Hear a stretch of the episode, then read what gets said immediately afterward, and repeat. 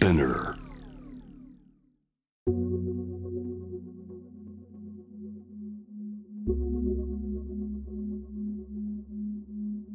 藤原信也新東京漂流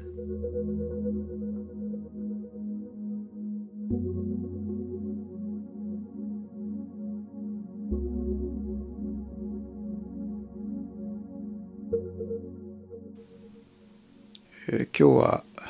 10月の5日水曜日ですね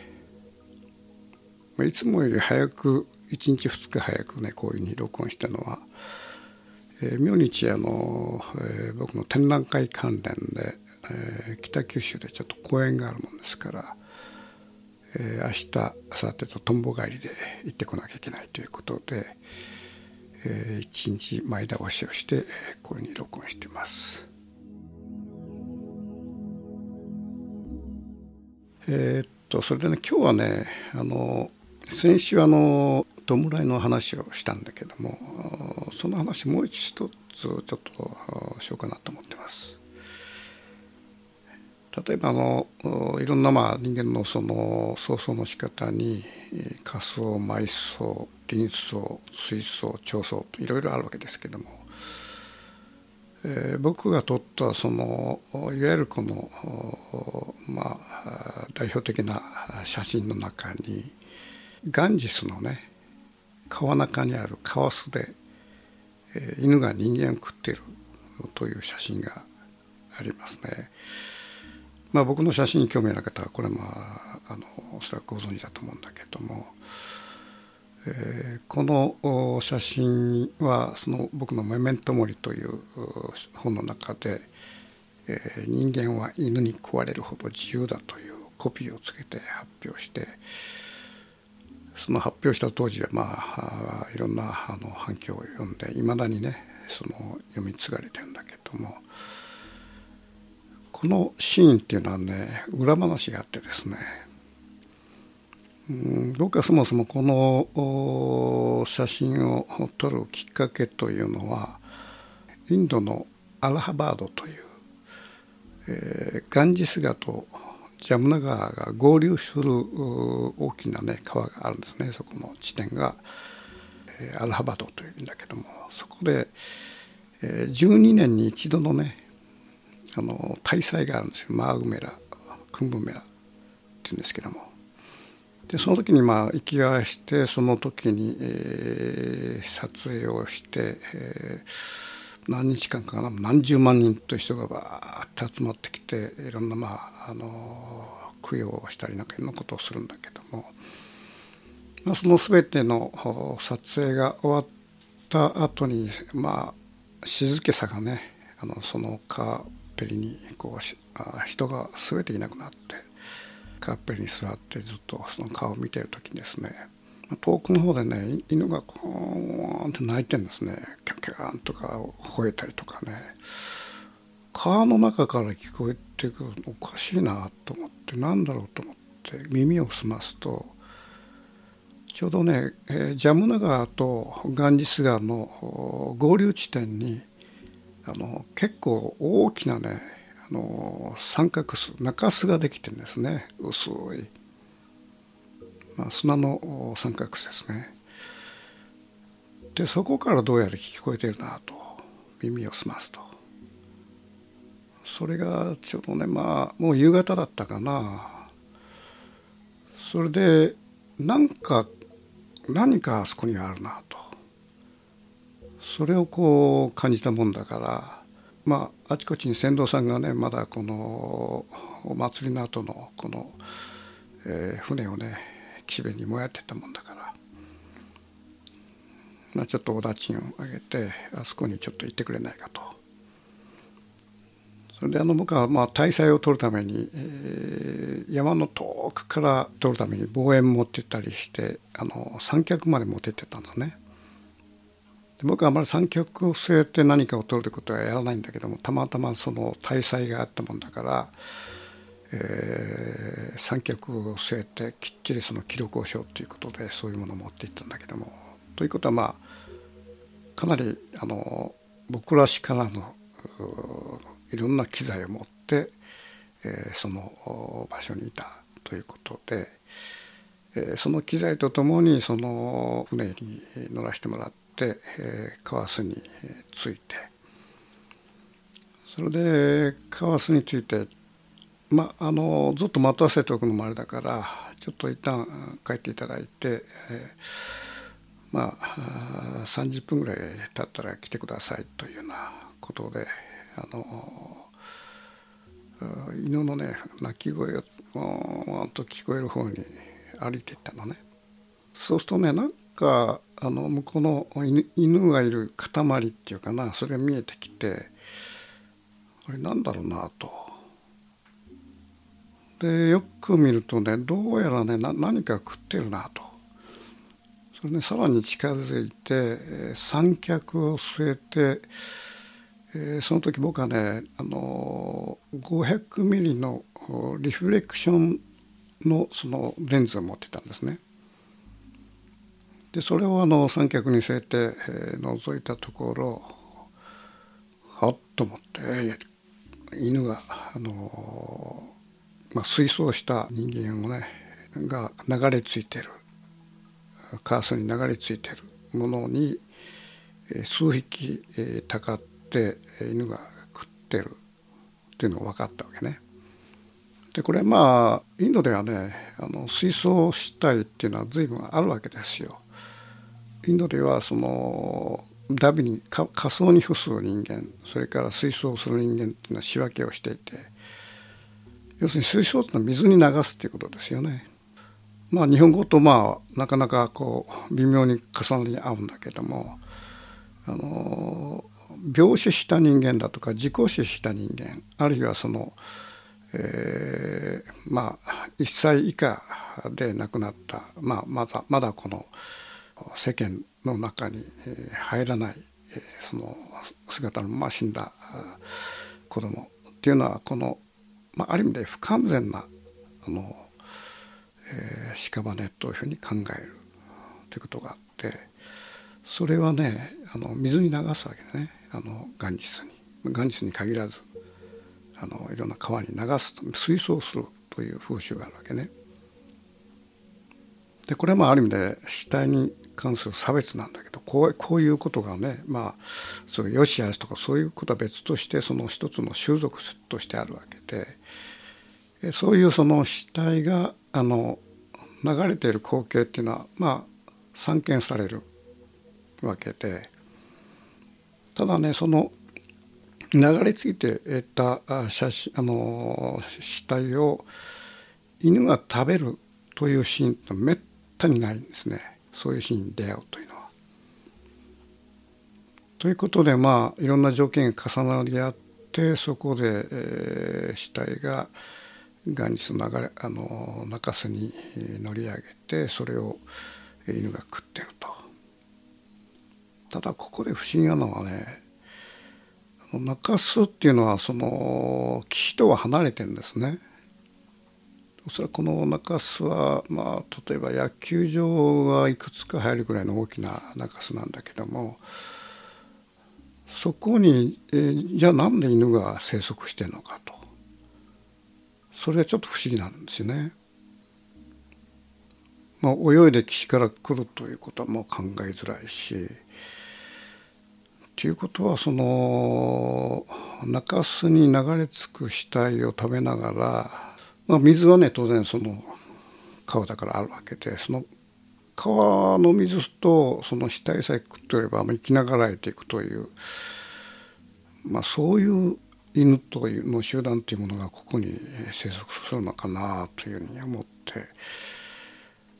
でそれでちょっとこう、えー、その写真を撮るためにずっと近づいていってファインダーにガッとこの一番いい状況の中でこうそのシーンを覗いたわけね。まあ、距離にしてね2 3 0メートルかなそれでファインダーを覗いたところねあの本当はこの元日の夕暮れって本当静かなねあの世界だったんだけど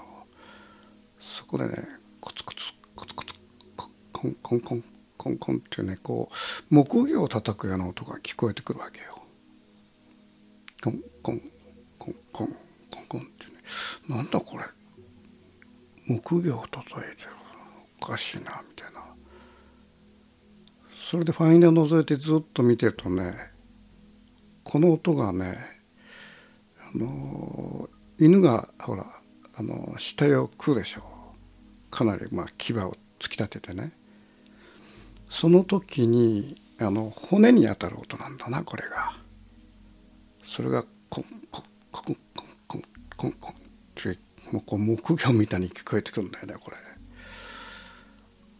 だからなんかもうある意味でその犬が牙で弔いしてるみたいなねそんな感じがあってほうと思って。それであのもうかなりね、えー、日が落ちて夕暮れだったもんだから、うん、この時、当然僕はその時はね時代っていうのはフィルムデジタルはないわけでその夕暮れでちょっとこの暗いから、えーエクタクロームのねハイスピードってやつ。これ400ぐらいの朝感度かな。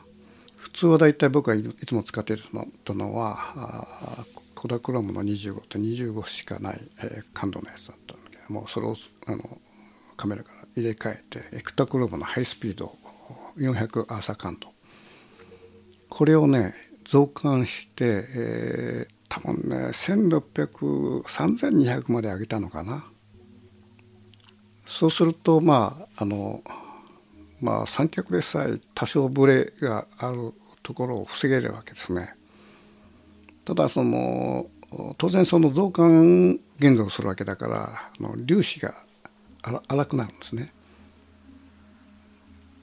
ということはね僕はまあこのシーンっていうのは粒子が荒い方がいいんじゃないかなというそういう計算もあって3200まで上げたんですね。そういう意味でねその3200に上げたという僕の写真家としての勘がねその後はやっぱりこう功を奏したっていうか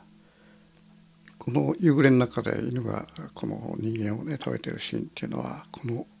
荒れた粒子の中でわっとあることがねむしろすごくこう緊迫感っていうかなこうリアリティを生んでるわけだよね。だからそういう意味でそのあの時に、えー、増刊現像を例えば、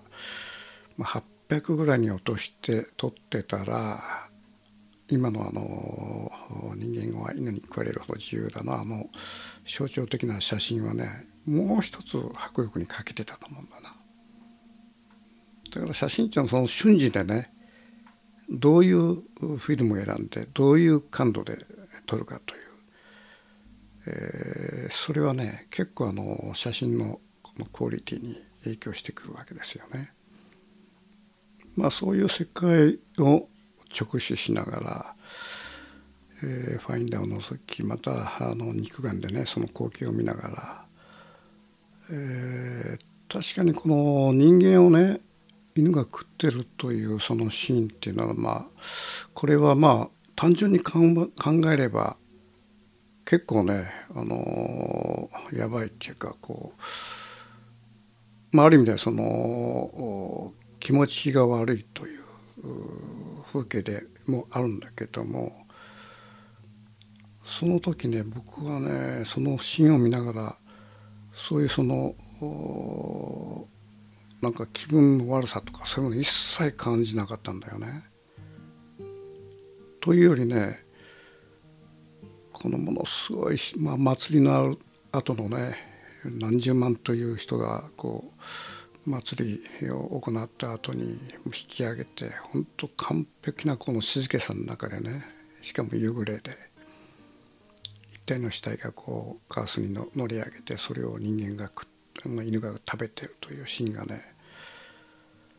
なんかこのすごくこう自然な光景に見えたのね。っていうのはまあこう水槽された死体がカーペリだとかカースに乗り上げてそれをまあ野犬が食べて自らの栄養にしてさらにその犬が子供を産んでというまあある意味でその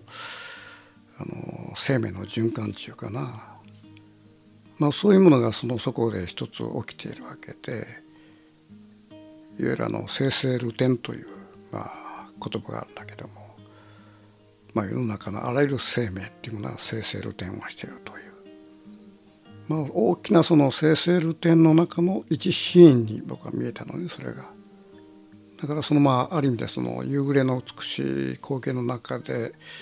えー、たった一人で見るその向かい合ってるそのそのシーンがねむしろ僕の中にすごい静けさっていうかまあ悟りとは言えないんだけども静かな気分になってむしろなんか非常にこの感極まったっていうかねこのああってこれあの、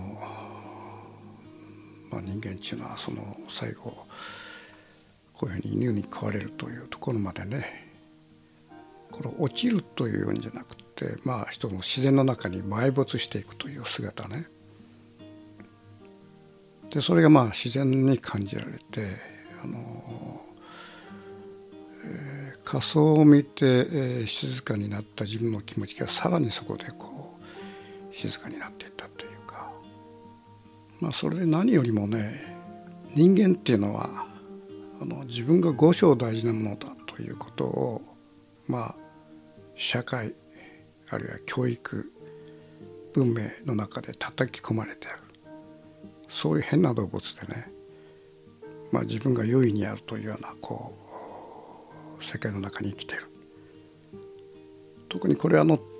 まあ、西洋の世界の思想は特にそれがあるんですね。例えばその人間っていうのはどこのどこに位置するのかとヒエラルキーがあって神の下に行ってその下の方にまあいろんな動物がずっといてというこういうあの人間というのは神の次に偉い、え動物でその下にさまざまなこの生物が存在するというある意味でそのピラミッド型の頂点の中に人間が位置してているというのはまあある意味でこの人間尊重っていうかな。まあ、日本の場合はねあの例えばあの神社とか仏閣にあの犬を飾っまあ犬の彫像があったり牛の彫像があったり狐の彫像があったりして、まあ、ある意味でそのむしろ逆にその人間よりもその上に立つ動物っていうかなそういうものがいたりするわけですよ。ただ根本的にやっぱり西洋とこの東洋の違いっていうのはあの自然の中にいる人間っていうのはまあある意味でその頂点にいるもんじゃなくて一つのこの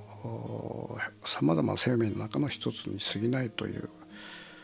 まあこれからのね思想っていうかまあ日常っていうかそういうものがあるわけで。まあそれがねあの戦後西洋的なえー、思想だとか教育があの日本に入ってきて、まあ、いわゆる人間というものが、えー、生物の頂点に立つようなある種の五章大事なもんだというようなこう教育っていうかなそういうものが、まあ、自然と僕らの身についていったんだよね。まあ、そんな中で例えばねあの淀号のハイジャック事件っていうのがあってこれあの連合赤軍派のタミヤさんっていう人が、えー、淀号という、まあ、日本の日本航空の飛行機をハイジャックして北朝鮮まで行ったという事件なんだけどもこの時にその乗客を助けるか踏み込むかというそこの判断をね当時の福田首相さんは迫られて結局ハイジャックした飛行機を北朝鮮に、まあ、あの行くことを許可したわけだけどもこの時に彼が吐いた言葉はですね、人間の命は世界より重いと地球より重いとそういう言葉が入ってるわけね。だその人間の命は地球より重いというその言葉が妙にねなんか納得してしまうようなとこがあってでこの言葉が象徴するようにねあの人間っていうのがいかにこの重い存在であるかという意識っていうのはまあ戦後のね日本の西洋型の教育の中で上場されたもんだと僕は思ってるわけね。でそれがまあいわゆるこの管理社会管理社会の中でさらにこの人間っていうものの命っていうものがこう、えー、尊重されるような時代に、まあ、今突入してるわけだけどもで当然ねあの僕は戦後に育った人間としてそういうその意識どっかにあるんだよね。まあ、そういう意識の中で、えー、元日の静静かな中州でねあの、えー、いわゆるその地球より重い、えー、人間がねただの野良犬に食われているという。これを見た時のねなんていうかこの爽快さっていうかなあのさっき言ったまあ生成ルテンという意識もありながらそういう社会で生まれてきた自分のこの持ってるもの重荷だよね人間というもの重重荷がそこでスーッと降りていったっていうかなまあいろいろ爽快な感じがしたんだよね。まあその結果あの日本に帰って、えその写真に、えー、人間は犬に食われるほど自由だという、まあ、言葉を付したまあ食われるほど自由だというまあこのなんていうかあの言葉として意味としてはかなり矛盾した言葉なんだけども、えー、その言葉がねふっと出てきたっていうのはやっぱりその現場を見ているからなんだね。でその言葉と写真に反応したいろんなね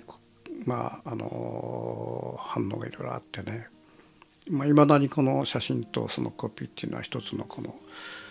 えー、世界観としてこのいろんな人に影響を与えてるんだけどもこの言葉をね発表した時にね面白いことがあってえー、っと小学校4年の女の子だったんだけどね。新聞のね広告ハサミ広告の裏側にね、えー、鉛筆でたどたどしい文字書いてきて、えー、僕のところに送ってきたんだよね新聞社を通してでそこに書いてるのはね、えー「おじさんは人間に食べられてもう平気ですか?」って書いてたんだね。これはねあのあの犬の写真を見たいろんな評論とかいろんなあるんだけどもこの言葉の直接性っていうかねこれはすごいなと思ってねこれはねやっぱ答えざるを得ないわけですね。それで僕は何を、まあ、返事したかっていうと便箋、えー、1枚にね鉛筆で分かりません」と書いて送ったんですね。まあ、これはまあ笑い話ではないねこれやっぱりね分からないですよ。平気ですって言えないでしょこれ実際にその状況になってみないと。というよりまあ自分が死んでしまったらもう意識がないわけだから平気も何もないんだけども自分が食われるような状況を迎えても平気ですかというそういうことだと思うんだけどね。だそれ平気ですとは言えないでしょうこれ分かんないわけだから。だけどその芯は美しいと。で自分のその人生観みたいなものにこう非常にこの影響があったということは確かなんだけどもじゃあ自分がその世界に入った時にはどうなのかってこれはねあのまあ将来のこと分かんない。まあ、あの時ねその「分かりません」という言葉でピリオドを打った日本の中の自分がいたというまああの写真とコピーにはねいろんなねあの周辺にことが起きててなかなかね面白かったんだけども次回はねこの、えー、僕はその犬の撮影をしている時のもう一つの話をしたいと、まあ、そういうふうに思ってます。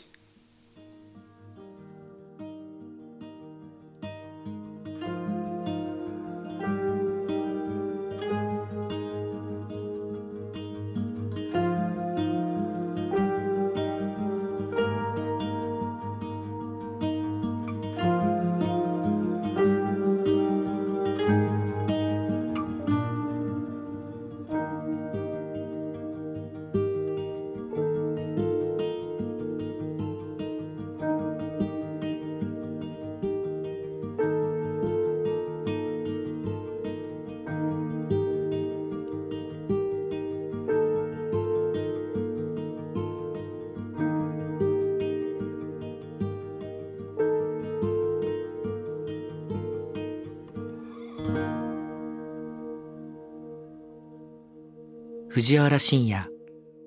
新東京漂流。